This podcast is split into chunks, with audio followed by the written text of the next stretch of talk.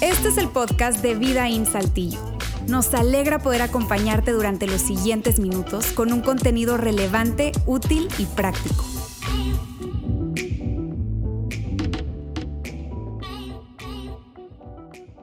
Muy bien, eh, gracias nuevamente por estar hoy aquí en la tercera parte de nuestra serie Tu integridad, nuestro mundo. Yo no sé si alguna vez te pasó que pensando en quien estaba a tu alrededor o repasando, si te pusieras a repasar ahora mismo eh, en tu historia relacional, quienes, con quienes has compartido, quizá una persona con la que has trabajado, una persona para la que has trabajado, un colega tuyo, un compadre tuyo, un familiar tuyo, un amigo tuyo. Eh, te diste cuenta que era impulsado, era básicamente gobernado por un apetito o por unos apetitos. Eh, si, nota, y, déjame aclarar a qué me refiero con apetitos.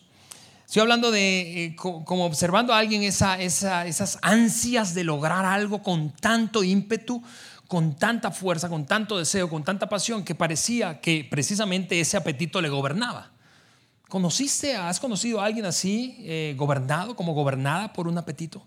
Eh, si, esa, si esa ha sido tu experiencia, yo creo que sea al mismo tiempo lo que has vivido mientras observas a esa persona. Mientras observas a esa persona, probablemente tú secretamente, porque no es tan cómodo tener conversaciones de este tipo, pero secretamente has pensado, si sigues por ese camino, si sigues dándole rienda suelta a tus apetitos de la manera en que te observo hacerlo, vas a perder lo que más valoras.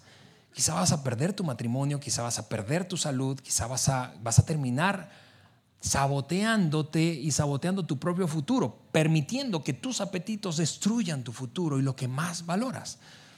Eh, eh, esa, esa, esa experiencia de ver a alguien así, tú sabes, nos hace concluir, eh, no solamente o no a modo de crítica del otro, sino, no sé si te, te, ha pasado esto como a mí, pero pensar, a ver, eso que está viviendo él y que lo, casi puedo, te repito, predecir su futuro, me podría pasar a mí. ¿Por qué? Porque mis apetitos me gobiernan o yo los gobierno.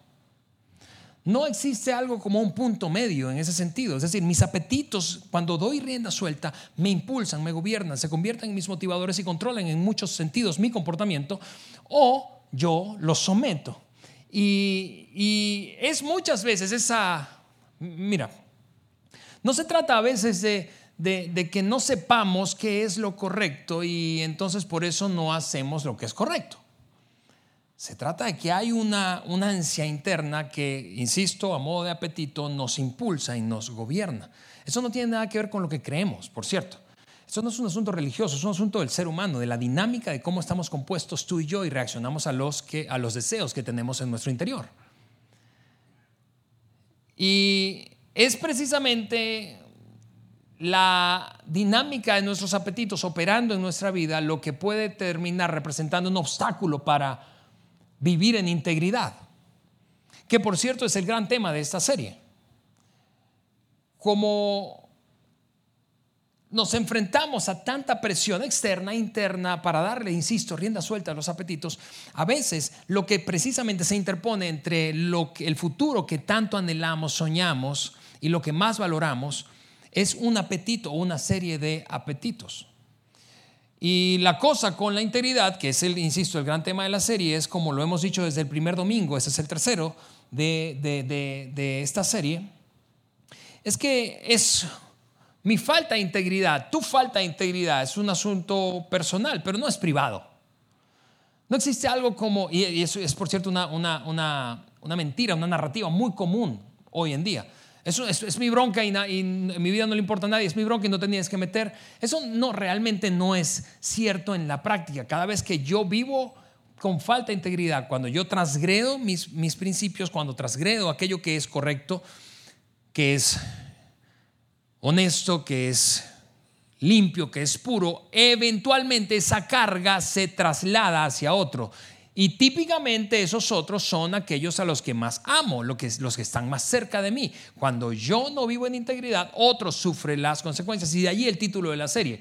Tu integridad, claro que es personal, es tuya, es mía, pero es nuestro mundo. Cuando tú no eres íntegro, los que están a tu alrededor sufren. Cuando yo no soy íntegro, los que están a mi alrededor sufren. Eh, y la semana pasada precisamente tomamos como a modo de base un, dicho, un proverbio, un versículo bíblico que fue escrito por un hombre eh, que en su momento fue rey de Israel. Era conocido por ser súper sabio. Escribió al menos tres libros, se conocen de su autoría y están incluidos en lo que conocemos hoy, tú y yo manejamos como la Biblia, el Antiguo Testamento particularmente. Y él escribió este libro titulado Proverbios y es una serie, insisto, de dichos para vivir bien, para vivir con sabiduría. Y eso es lo que eh, hicimos. La semana pasada aprendimos este versículo que escribió Salomón en el capítulo 11 de su libro, Proverbios. Y dice así el versículo número 3, a los justos, a los justos los guía su integridad, los guía su integridad. Parecía que Salomón tenía una capacidad de ver cómo existe una conexión entre el comportamiento cotidiano y el futuro. Porque lo que está planteando ahí es, un camino. Cada vez que tú y yo somos movidos, impulsados por nuestra integridad, entonces nos dirigimos hacia un futuro, un futuro deseado. Pero hay un contraste, es decir, hay gente que no piensa, parece tan a largo plazo, es lo que escribía Salomón, hay gente que parece no pensar tan a largo plazo y toma decisiones más en lo inmediato, en lo instantáneo, y le da rienda suelta a los apetitos, que es el gran tema de hoy, y ahorita vamos a saltar allá. Pero dice, a los falsos los destruye su hipocresía. Y, y este, este versículo que nos encantaría, honestamente, que fuera y se convirtiera en parte de tu cotidianidad, de, nuestro, de, nuestro, de nuestra conversación diaria, a modo de principio, de brújula, de guía. Déjame, voy a atreverme a hacer algo por el resto de la serie. Vamos a, vamos a tomar esa declaración de Salomón y voy a aterrizarlo en un concepto creo que mucho más potable, más portable, más memorable, una definición mucho más corta, simple, en un lenguaje actual. Y cuando hablamos de integridad, este es el concepto que queremos compartir a lo largo del resto de la serie. Integridad es hacer lo correcto, aunque me cueste hacer lo correcto aunque me cueste. Hacer lo que debo hacer aunque me cueste. Hacer lo que debo hacer aunque me cueste. ¿No es cierto que es, es, muy fácil, siendo completamente honestos, es muy fácil saber lo que debemos hacer? No digo hacerlo, saber lo que debemos hacer. Tú sospechas en tu interior, ante la duda, qué es lo que debes hacer. Incluso cuando no sabes, sospechas que al menos tendrías que preguntar, ¿no es cierto? Tú, y yo sabemos, tú, y yo sabemos que eso que, mira, eso que no quisiéramos que, otro, que por lo que otro nos preguntara, eso ya es una señal de que nuestra conciencia está inclinada hacia hacer lo correcto. Y por cierto, a modo de resumen, eso es lo que lanzamos como fundamento en el primer mensaje. En el primer mensaje, Luis y en Alex Fernández nos decían, dependiendo a cuál horario viniste ese domingo, que la integridad es algo que tú es universal en el sentido de que tú y yo la esperamos de otros. Tú esperas que otros sean íntegros, que otros no te mientan, que otros hagan lo correcto contigo. Tú y yo esperamos eso. Tú y yo celebramos cuando eso pasa. Tú y yo admiramos a los que los hacen. Se convierten en una especie de héroes para nosotros, ¿no es cierto? Admiramos a gente que vive en integridad, incluso cuando les cuesta. Precisamente porque les cuesta decimos, mis respetos. Admiramos. Y, por eso la integridad es un concepto universal que está por, por encima de nosotros y de nuestra propia opinión.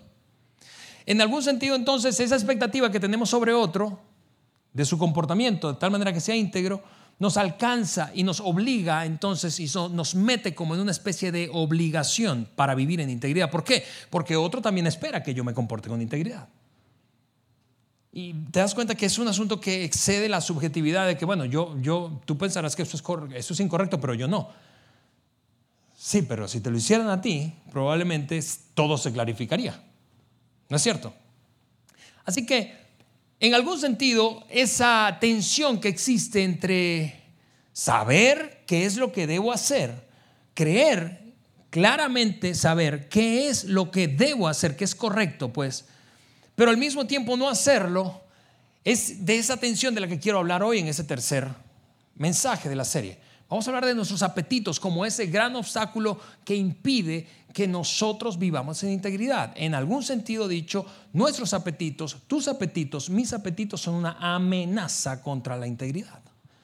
Contra tu integridad, contra mi integridad. Y claro que cuando tú escuchas la palabra apetito, muy probablemente vienen a tu mente un par de conceptos de apetitos. Tú piensas en comida, probablemente, y piensas en sexo. Pero hay una lista mucho más grande de apetitos que son una amenaza para tu integridad y la mía. Y yo quiero sencillamente ahí voy a poner algunas, algunas de esas cosas que creo que caen en la categoría de apetito. Yo voy a leerlo rápidamente. Por ejemplo, eh, un apetito es la aceptación, la necesidad, las ansias de aceptación, el deseo de sentirte aceptado, aceptada por otros. Por eso estarías dispuesto a sacrificar, si le das rienda suelta a ese apetito, estarías dispuesta a sacrificar tu integridad con el anhelo de ser abrazado, aceptado, de evitar el rechazo y lo vergonzoso que se siente ser rechazado.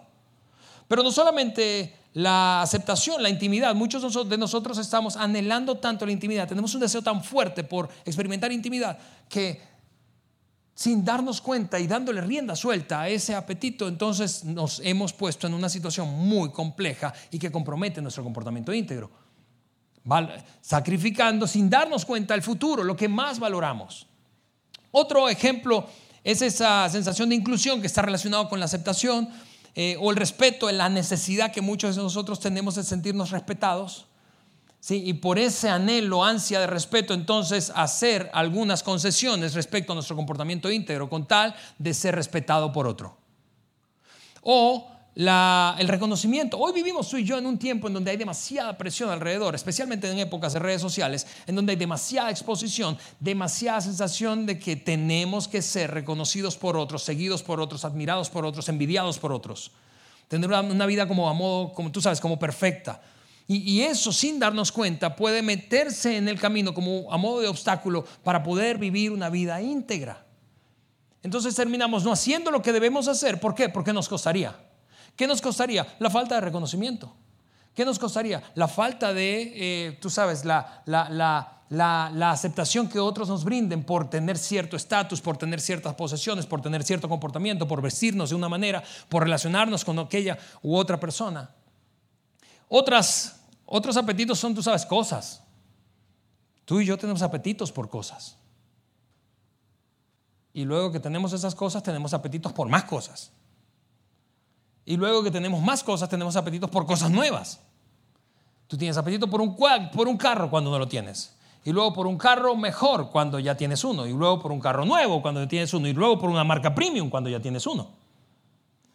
Tú tienes apetito por una casa por una posesión, donde vivir, un techo que te brinde seguridad. Pero luego que tienes la casa, al principio rentada, ¿verdad? Luego el apetito es comprarla. Luego que la compras, te das cuenta que tu colega compró una mejor, o en una mejor zona, o en un mejor fraccionamiento, o en un fraccionamiento nuevo.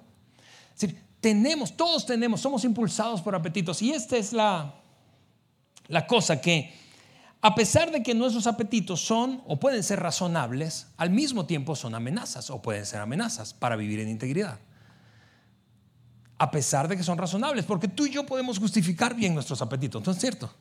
Tú y yo podemos decir, lo que pasa es que tú no entiendes mi etapa de vida. Yo me encuentro en una etapa de vida que demanda ciertas cosas de mí. Yo tengo ahora hijos, ahora tengo hijos, no solo tengo hijos, ahora mis hijos están yendo a la escuela, ahora mis hijos quieren ir a la universidad, ahora mis hijos quieren un posgrado fuera del país, o en otra ciudad, o en una universidad privada que no puedo pagar. Y eso da rienda suelta, insisto, a nuestros apetitos. O tú tienes anhelos, sueños que alcanzar, como yo, como todos nosotros. Y entonces en el altar de esos sueños, en el altar de esos sueños, sin darnos cuenta, sacrificamos lo que más valoramos por darle rienda suelta a un apetito. O la incapacidad de decir que no ante una oferta o ante una propuesta o ante la presión del grupo, jóvenes que están aquí, solteros, solteras que están aquí, terminas diciendo o pensando, ni siquiera diciendo, pero comportándote de manera, de tal manera que, que, que quien te observa concluye que para ti no es importante la castidad o vivir en integridad moral o sexual. Porque piensas, no tiene tanto valor. La verdad es, es insignificante porque estás persiguiendo algo y, y no cedes, piensas, entonces él o ella no me va a querer a su lado. No es un asunto religioso. Yo sé que es extraño porque estamos en una iglesia y piensas, pues obvio, él es pastor, él es predicador y va a hablar de eso. Pero no es un asunto, no es una cosa religiosa, es una cosa de seres humanos. Estaríamos, y tú y yo sin darnos cuenta, dispuestos mucho más de lo que nos gustaría reconocer a sacrificar lo que más valoramos mientras le damos rienda suelta a un apetito. Ahora, antes de saltar a una, voy a darte un ejemplo y luego nos vamos a meter en una ilustración. Es una historia que está en el Antiguo Testamento que creo que es la historia más extraordinaria para ilustrar cómo funcionan nuestros apetitos. Pero antes de eso, eh, yo quiero sencillamente lanzarte tres observaciones para terminar de darle contexto a esta conversación de nuestros apetitos y cómo representan una amenaza cuando se trata de vivir íntegramente. Número uno, los teístas o quienes creemos en Dios, los teístas, pues, y por cierto, puede que tú no seas un teísta y está bien, este lugar es para ti. Quiero que te sientas, queremos que te sientas cómodo, cómoda. Eh, no amenazado, amenazado por un, por, un montón de gente prejuiciosa religiosamente. No, no, no, no. Queremos que crear un ambiente cómodo para ti. Pero solo a modo de contexto, los teístas, quienes creemos en Dios, esto es lo que pensamos de nuestros apetitos. Creemos que Dios creó nuestros apetitos. Cada deseo de tu corazón fue plantado allí por Dios, por lo tanto es bueno. Cada deseo de mi corazón fue plantado por Dios en mí. ¿Por qué? Porque Dios nos creó a su imagen y semejanza. Sin embargo, el pecado o la decisión voluntaria del ser humano de caminar de espaldas a Dios ha distorsionado nuestros deseos o nuestros apetitos. Dios los creó, pero el pecado los distorsionó. Ahora, lo segundo que quiero decirte a modo de observación rápida, de contexto, es, ya no tiene que ver con, con sistema de creencias, ya no tiene que ver con cristianismo. Creo que coincidiríamos todos nosotros en esta segunda observación. Los apetitos realmente nunca se sacian completa y finalmente. Déjame decirte eso otra vez. Los apetitos nunca se sacian completa y finalmente. Solo a modo de ilustración. Tú piensas que cuando tengas eso que admiras de otro, vas a experimentar saciar ese apetito. Una sensación de estar satisfecho, satisfecha completo.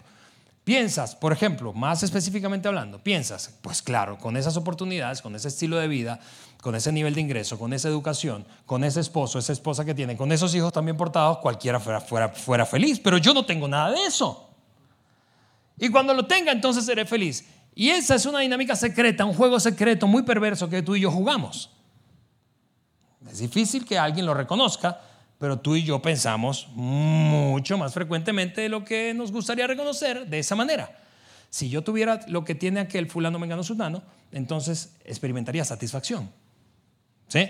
Si yo tuviera aquel carro, si yo tuviera esa casa, si yo tuviera aquel puesto, si yo tuviera ese logro, etcétera, etcétera, etcétera. Pero también reconocerías conmigo que si una persona de un rincón distinto del planeta, mucho menos favorecido que tú y que yo, viera nuestra, nuestro estilo de vida, viera lo que tú y yo tenemos y nos escuchara internamente ese pensamiento, esa narrativa interior que te acabo de, de ejemplificar, diría, estás loco. Si yo tuviera lo que tú tienes, yo sería feliz. ¿Sí o no? Si yo tuviera lo que tú tienes, si yo tuviera el estilo de vida, si yo estuviera viviendo donde tú vives, si yo tuviera la, familia que tú tienes, si yo tuviera las oportunidades que tú has tenido, si yo tuviera la educación que tú, que tú tienes, si yo tuviera, si yo, entonces sería feliz. ¿Ves cómo es que este es un ciclo interminable? Los apetitos nunca se sacian. De hecho, si pudiéramos resumir la filosofía de los apetitos, sería esta la palabra que describiría cómo funcionan los apetitos. Más. ¿Cuándo vas a estar satisfecho? Piensas tú, satisfecha, piensas tú, ¿cuándo yo voy a estar satisfecho? Cuando tenga un poquito más. ¿Sí o no? Un poquito más de experiencia, un poquito más de dinero, un poquito más, un poquito más, un poquito más de belleza, un poquito más, un poquito más. Yo no quiero mucho más, un poquito más, un poquito más de pelo, un poquito, un poquito más, un poquito más. Algunos se identificaron rápidamente conmigo.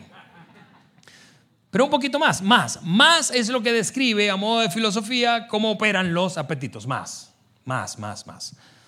Y lo tercero es que los apetitos nunca, nunca, nunca, nunca te susurran después. No, los, apetitos siempre te susurran ahora, ya. Si tú eh, tienes esa conversación interna y sientes como que algo en ti te está diciendo después, después, ese no es un apetito hablándote, eso es otra cosa, pero eso no es un apetito.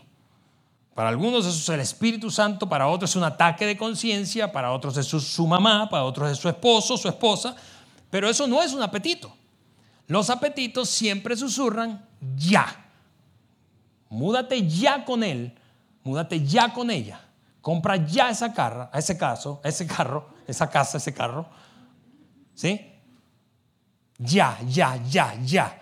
Esa es la dinámica de cómo operan los apetitos. Y voy a ponerte un ejemplo y luego saltamos a la historia que quiero contarte o repasar contigo de la Biblia. Eh, todos nosotros creo que tenemos un apetito en común y ese es el logro, la sensación o el deseo de lograr o avanzar. ¿Sí o no?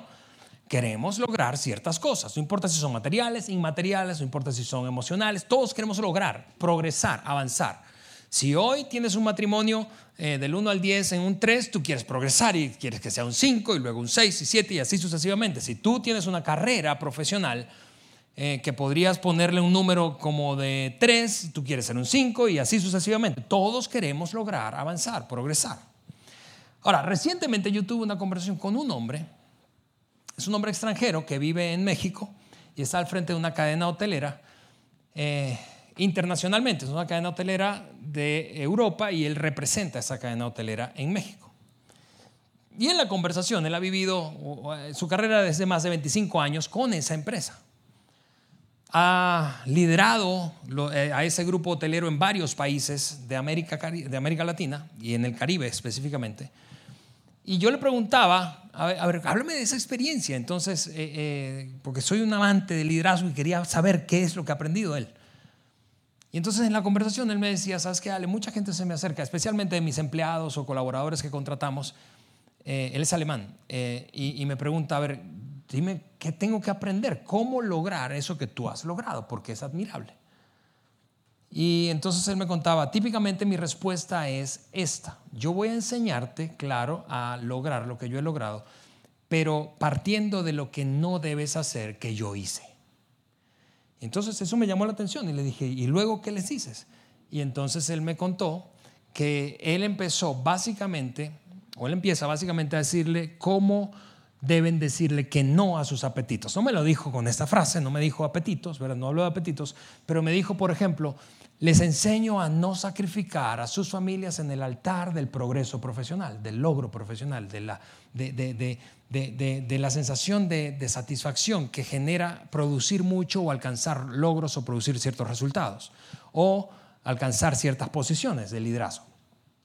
Y entonces yo, ok, cuéntame más de eso. Y entonces él me decía, sí, por ejemplo, una cosa que le digo a quienes son padres y están en esta carrera de desarrollo profesional, es esto, tu hija solo va a cumplir 15 años una vez, no dos ni tres. Así que no te permitas sacrificar lo que más valoras por el éxito inmediato. Lo que estaba diciéndome él básicamente es que le comparte a sus empleados, no le des rienda suelta a tu apetito al punto de que te controle, te gobierne. ¿Por qué? Porque terminas sacrificando lo que más amas pensando que esto merece ahora mismo que tú te entregues por completo a buscar ese resultado. Y cuando escuchas a un hombre decirte lo que eso que él me estaba contando, que le dice a sus empleados y que fracasó en su primer matrimonio y que de aquel matrimonio quedaron dos hijos, una hija y un hijo, y que ahora volvió a casarse, y yo le digo, pues es inevitable así como de chismoso, y, luego y tu familia actual. Y entonces él me dijo, estamos en el hotel donde él lidera ese hotel, él me dijo, allá arriba están conmigo. Estábamos en una fiesta, eh, como una esplanada que tiene el hotel y, había una terraza. Y él dice, ahora mi familia está conmigo. Y, solo es un, un, ejemplo y tú puedes pensar, bueno, mi caso es diferente y esa es una narrativa en la que típicamente tú y yo caemos para autoconvencernos de que realmente nuestro caso es diferente, pero realmente no es tan diferente, nos parecemos mucho más de lo que pensamos. El punto es, cada apetito que tú tienes, cada apetito que yo tengo, aunque pueda ser legítimo, aunque pueda ser razonable, aunque si yo conociera tu historia, yo diría, pues sí, te entiendo con el trasfondo eh, familiar que tienes, con las experiencias que has vivido, pero, pero al final el resultado es exactamente el mismo en todos los casos. Dar rienda suelta a un apetito termina siendo una amenaza para vivir en integridad. Ahora, habiendo dicho eso, yo quiero saltar a compartirte y repasar contigo una historia del Antiguo Testamento que te repito, creo que ilustra de manera espectacular. Tengo 27 años leyendo la Biblia y, no encuentro en la Biblia una historia no solo que ilustre tan espectacularmente bien cómo funcionan los apetitos en ti y en mí, sino al mismo tiempo que nos dé una imagen, una imagen visual, mental, que podemos llevarnos para el resto de nuestra vida y que sea un ancla para no sacrificar lo que más valoramos por nuestros apetitos. Y esa honestamente es mi oración. Para esta, este mensaje, mi oración es que tú salgas de aquí y que nunca más te olvides de la pregunta con la que vamos a terminar hoy este mensaje y que precisamente ilustra lo que esta historia tiene como enseñanza. Te doy un poquito de contexto. Corre el año 1800 antes de Cristo. 1800. Y una mujer queda embarazada y se da cuenta en el camino que hay un par de bebés creciendo en su vientre. Llega el momento del nacimiento y uno nace tras otro, a, minutos pues apenas nace el uno detrás del otro. Estos dos son nietos del primer gran patriarca judío o hebreo llamado Abraham, son los nietos de Abraham. Uno de ellos, el mayor, el que nació primero pues por minutos, cuando crece se orienta más hacia actividades del tipo cacería, eh, eh, exteriores, ¿verdad? El otro es mucho más introvertido, se queda en casa, le gusta, le gusta cocinar, ¿verdad? Pero, pero básicamente es un tipo muy introvertido, analítico, muy hábil, muy hábil, mentalmente muy hábil.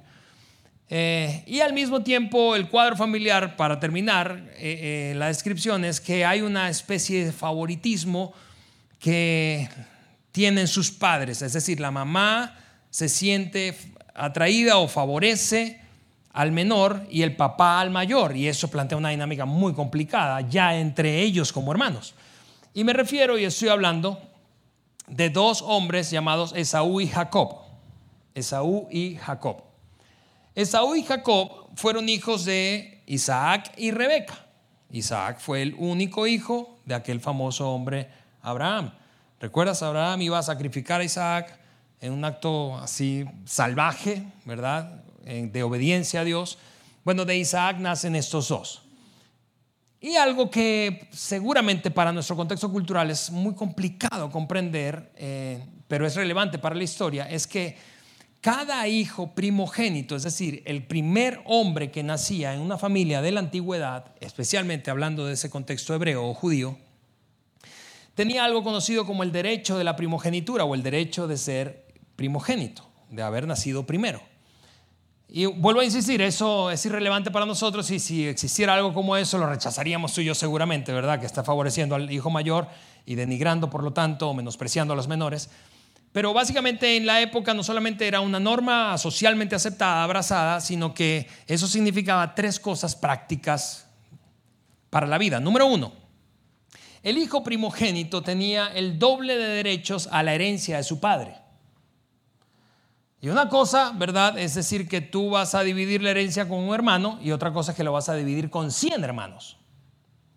Porque esa era, yo no sé si lo sabías, pero ese era el promedio de hijos que nacía de un hombre en la antigüedad. Un hombre en esa época, como Isaac, se casaría con ocho o diez mujeres o tendría varias esposas y varias concubinas. Con cada una tendría un promedio de ocho, diez o doce hijos.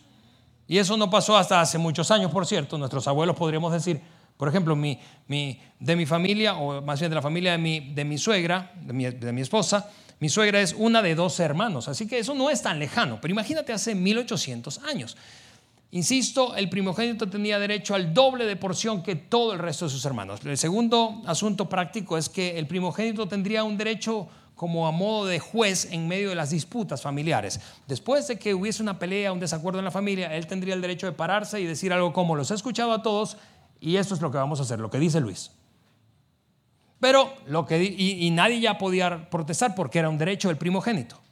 Y finalmente, lo tercero y último, quizá lo más importante, que tenía en la práctica de, eh, tener la primogenitura, era el derecho de recibir la bendición de tu padre, que era el equivalente a recibir la bendición de Dios. En el lecho de muerte, en este caso de Isaac, el padre de Esaú y Jacob, entre todos sus hijos él llamaría al mayor. Y mientras está ahí en su lecho de muerte, le pediría que pusiera su mano debajo del muslo de su padre. Y allí pronunciaría una bendición que marcaría el resto de la vida de ese hombre y su familia. Por eso era tan preciada la primogenitura. Ahora, ese es el contexto y eso es lo que el narrador de la historia, el escritor, dice que ocurrió. Dice entonces ese pasaje que está en el libro de Génesis. Los niños crecieron. ¿Cuáles niños? Esos dos, Esaú y Jacob. Esaú era un hombre de campo y se convirtió en un excelente cazador, mientras que Jacob era un hombre tranquilo que prefería quedarse en el campamento. Sigue diciendo la historia, Isaac, el papá de ambos, quería más a Esaú, porque le gustaba comer de lo que cazaba. Pero Rebeca, la mamá de ambos, quería más a Jacob. Y aquí te repito, hay parte de ese problema, una dinámica compleja entre ellos como hermanos. Papás, mamás, está mal tener un favorito. Digo por si acaso, ¿no?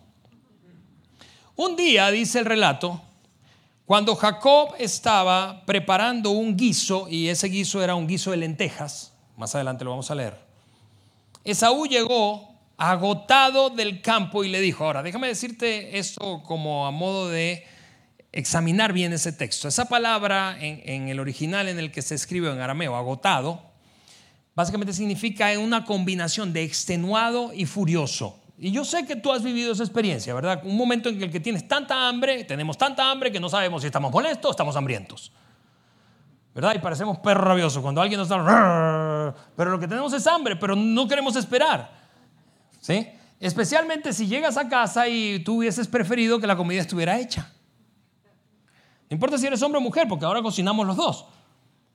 Pero el punto es que llega ese hombre, así como llegas tú en algún momento a tu casa y anhelando que tu esposo te hiciera la comida o que tu esposa te hiciera la comida, no está lista, sino que te das cuenta que tienes que cocinar tú. Entonces esa combinación de estar extenuado, cansado, agotado, ¿verdad? Y al mismo tiempo hambriento. Bueno, eso es lo que estaba viviendo Esaú. Quizá pasó todo el día cazando y no lo fue tan bien como en otras ocasiones y llegó hambriento y de repente se da cuenta que su hermano está cocinando y lo que pasa enseguida es que sus, sus sentidos se activan y está más vulnerable. Porque se detona o se refuerza un apetito que tiene. Un apetito literal físico, gástrico. Y entonces, eso es lo que pasa. Él mira a su hermano, huele la cosa y le dice, me estoy muriendo de hambre. Dame, y esa frase es increíble para nuestra conversación de hoy, dame cuándo. ¿Dame cuándo? Dame ya de esa sopa roja que estás cocinando. Y aquí es donde la historia de Saúl, de ese par de hermanos, se, entre, se intersecta con la tuya y la mía, ¿no es cierto? Dame ya.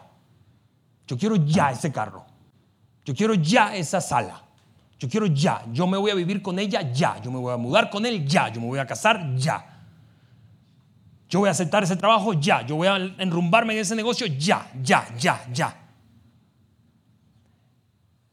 Moraleja, así como secundaria o parte de lo que estamos conversando de esa dinámica de activación de nuestros apetitos cuando le damos rienda suelta, cuando te descubras, cuando yo me descubra en el modo rápido, deberíamos pisar el freno. Cuando estemos pensando ya, ya, ya, ya, deberíamos pisar el freno, pisar el freno. ¿Por qué? Porque estamos mucho más vulnerables. Y su hermano, que es tan astuto, Jacob, que es tan inteligente, se da cuenta de eso y por fin piensa, Siempre estás encima de mí, infeliz, y ahora por primera vez te veo suplicándome algo. Por cierto, Jacob está siendo impulsado también por un, perdón, por un apetito. No sé si lo notas. Él quiere codiciosamente lo que el otro tiene y descubre una manera de obtenerlo. Como te decía al principio, no es cierto que cuando tú y yo vemos a alguien impulsado por sus apetitos desenfrenadamente pensamos, Ay, casi puedo predecir tu futuro. No, eso es como, incluso si tú nunca has leído esa historia de la Biblia, nunca habías escuchado esa historia, tú estás pensando, ay, no, no digas que sí, no, no, no, no, no. Porque podemos predecir el futuro de quien está siendo empujado por apetitos, siempre que no seamos nosotros. Y entonces el relato continúa diciendo esto. Cuando él, ante ese pedido Jacob le responde, sí, está bien, yo te doy, pero primero véndeme los derechos de hijo mayor. Y tú estás pensando ahí, ¿quién hace eso? Eso es, eso es, eso es absurdo. ¿Quién vende todos los derechos de hijo mayor? Te dije esas tres cosas prácticas por un plato de lentejas. Eso es, es ridículo. Eso es, no seas tan estúpido, pensamos, pensamos de Esaú. No vayas a decir que sí. ¿Quién ¿Quién pone su futuro en las manos de otro sencillamente porque no es capaz de decir no a un apetito? ¿Quién, ¿Quién sacrifica la relación con sus hijos? ¿Quién sacrifica la relación que más valora para el futuro? Sencillamente por un apetito al cual es incapaz de decir que no, de refrenar. ¿Quién hace eso? ¿Quién, ¿Quién hace eso? Y quizá tú y yo tendríamos que responder, nadie, pero potencialmente todos. Nadie hace eso, al menos nadie en su sano juicio.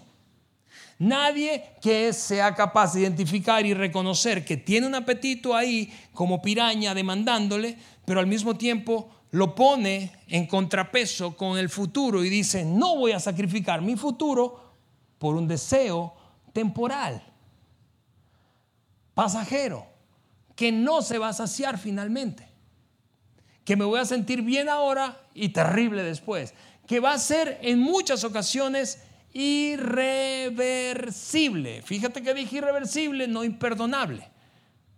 Irreversible. Porque ¿cómo podría mi amigo, ese nuevo amigo que te conté, hotelero, recuperar los años que no pasó con su hija? ¿Cómo podría devolverle la infancia que le robó por darle rienda suelta a sus apetitos? ¿Te das cuenta cómo nuestros apetitos se, se, entrometen y obstaculizan nuestro compromiso para vivir en integridad? Y muchas veces no se trata de que no sepamos, no se trata de que tú mientes, y yo sé que mientes, que yo mienta, porque, porque creamos que mentir está bien.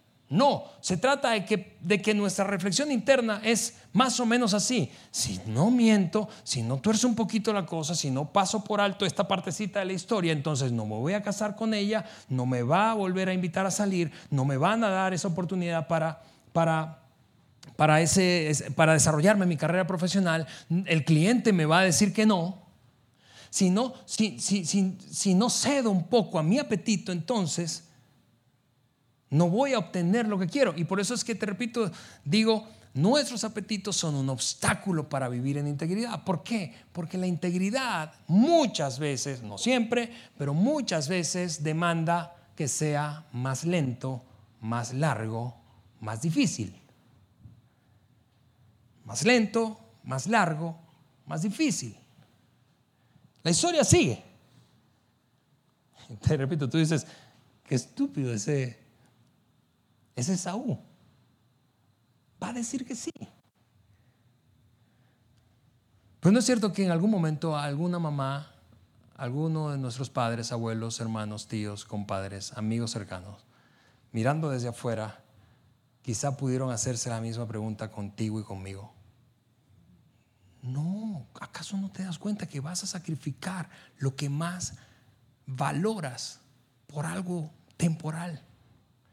El pasaje sigue diciendo así. Me estoy muriendo de hambre, respondió Esaú. No se estaba muriendo de hambre, recién llegaba. No me digas que Esaú no puede aguantar una hora más, dos horas más, tres horas más. No, eso no es lo que realmente describe su realidad. Es una narrativa que él se compra y que empieza a repetirse.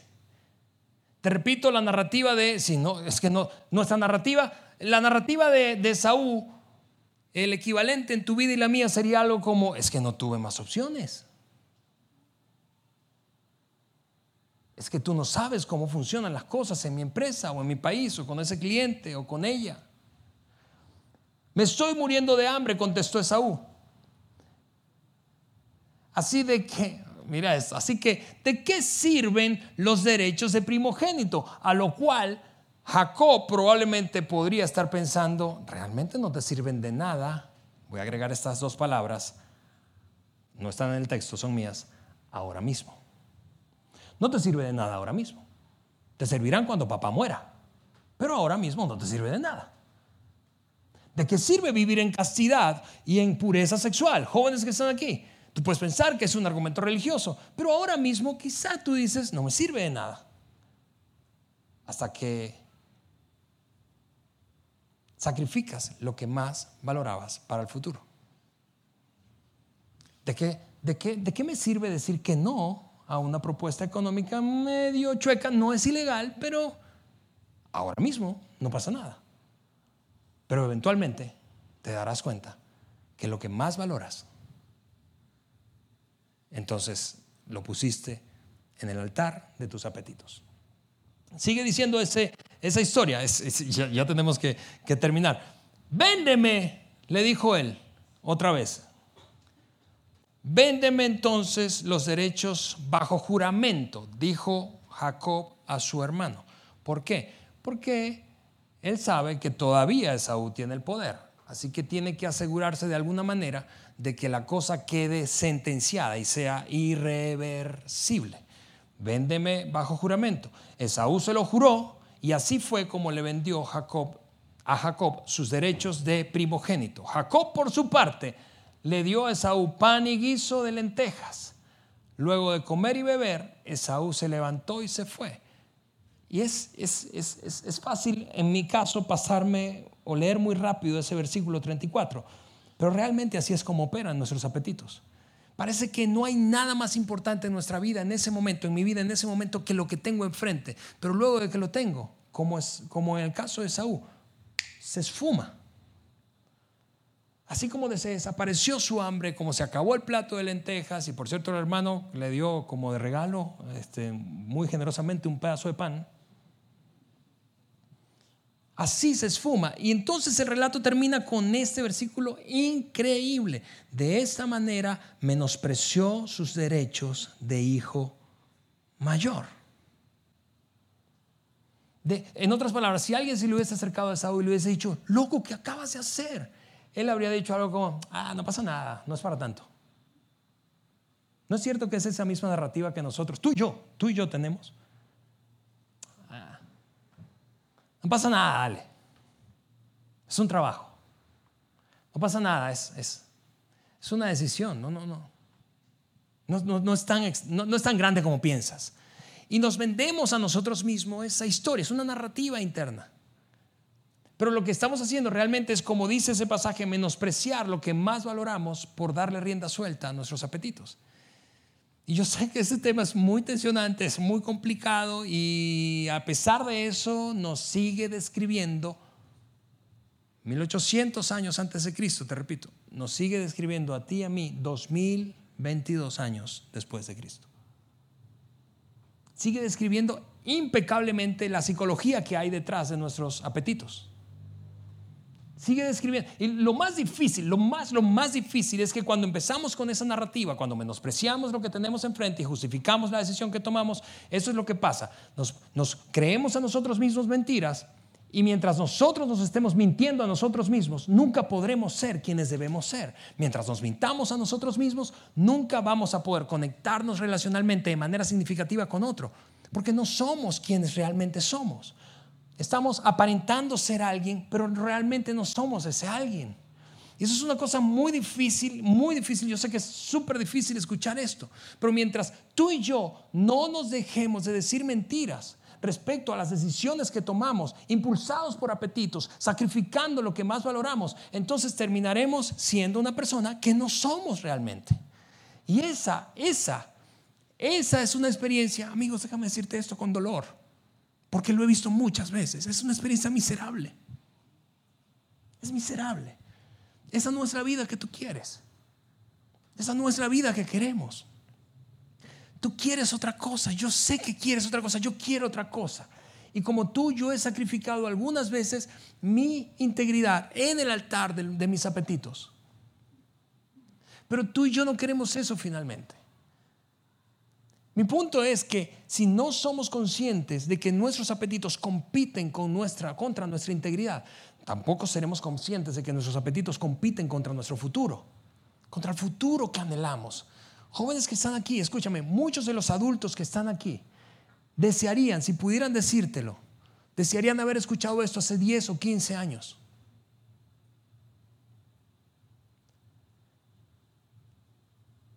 Pero vuelvo a repetirte, independientemente de que hayas sacrificado cosas en el pasado, no es imperdonable, solo que es difícil porque no puedes regresar el tiempo. Así que déjame terminar con esta pregunta de aplicación y nos vamos hoy. ¿Cuál es tu plato de lentejas? ¿Cuál es tu plato? No cuál fue tu plato de lentejas. No, no, no quiero que pienses ni en otra persona ni en tu pasado. Yo quiero que pienses ahora. ¿Cuál es tu plato de lentejas hoy? Hoy. ¿Qué es eso que está detonando tus apetitos? Y déjame preguntarlo de varias maneras. ¿Qué es eso que no quieres que nadie te pregunte? ¿Qué es eso que quisieras evitar en una conversación? ¿Qué es eso que realmente te está atrayendo con tanta fuerza que sin darte cuenta has puesto a un lado tus convicciones personales? ¿Es una relación? ¿Es una actividad? ¿Es una sustancia? ¿Es una oferta? ¿Qué es eso? ¿Cuál es tu plato de lentejas? ¿Cuál es? Y esta es mi oración, te repito, desde antes, hace dos semanas que preparé ese, ese mensaje para hoy. Esa es mi oración. Mi oración es que tú y yo salgamos hoy comprometidos con esta declaración. No intercambiaremos, no intercambiaremos lo que más valoramos por algo que ahora parece importante no intercambiaremos algo, de hecho, lo que más valoro por algo por lo que ahora tengo apetito. Y quiero que terminemos esta reunión con esa declaración. Yo quiero invitarte a que tú puedas decir en voz alta esa declaración de manera personal, en primera persona. Dice, no intercambiaré lo que más valoro por algo por lo que ahora tengo apetito. ¿Puedes decir eso? A la una, a las dos y a las tres.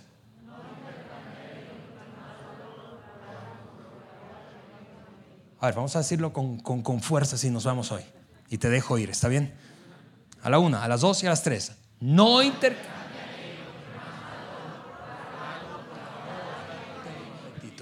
Dios mío, ayúdanos a, a entender que nuestros apetitos son una amenaza, Señor.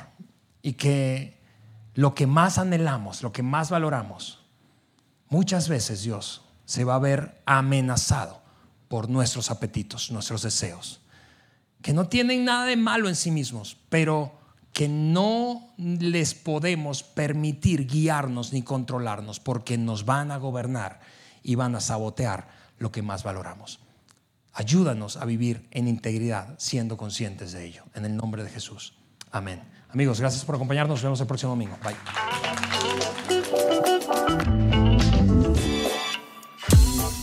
Sigue conectado a los contenidos de Vida en Saltillo a través de nuestro sitio web y de las redes sociales. Muy pronto estaremos de vuelta con un nuevo episodio.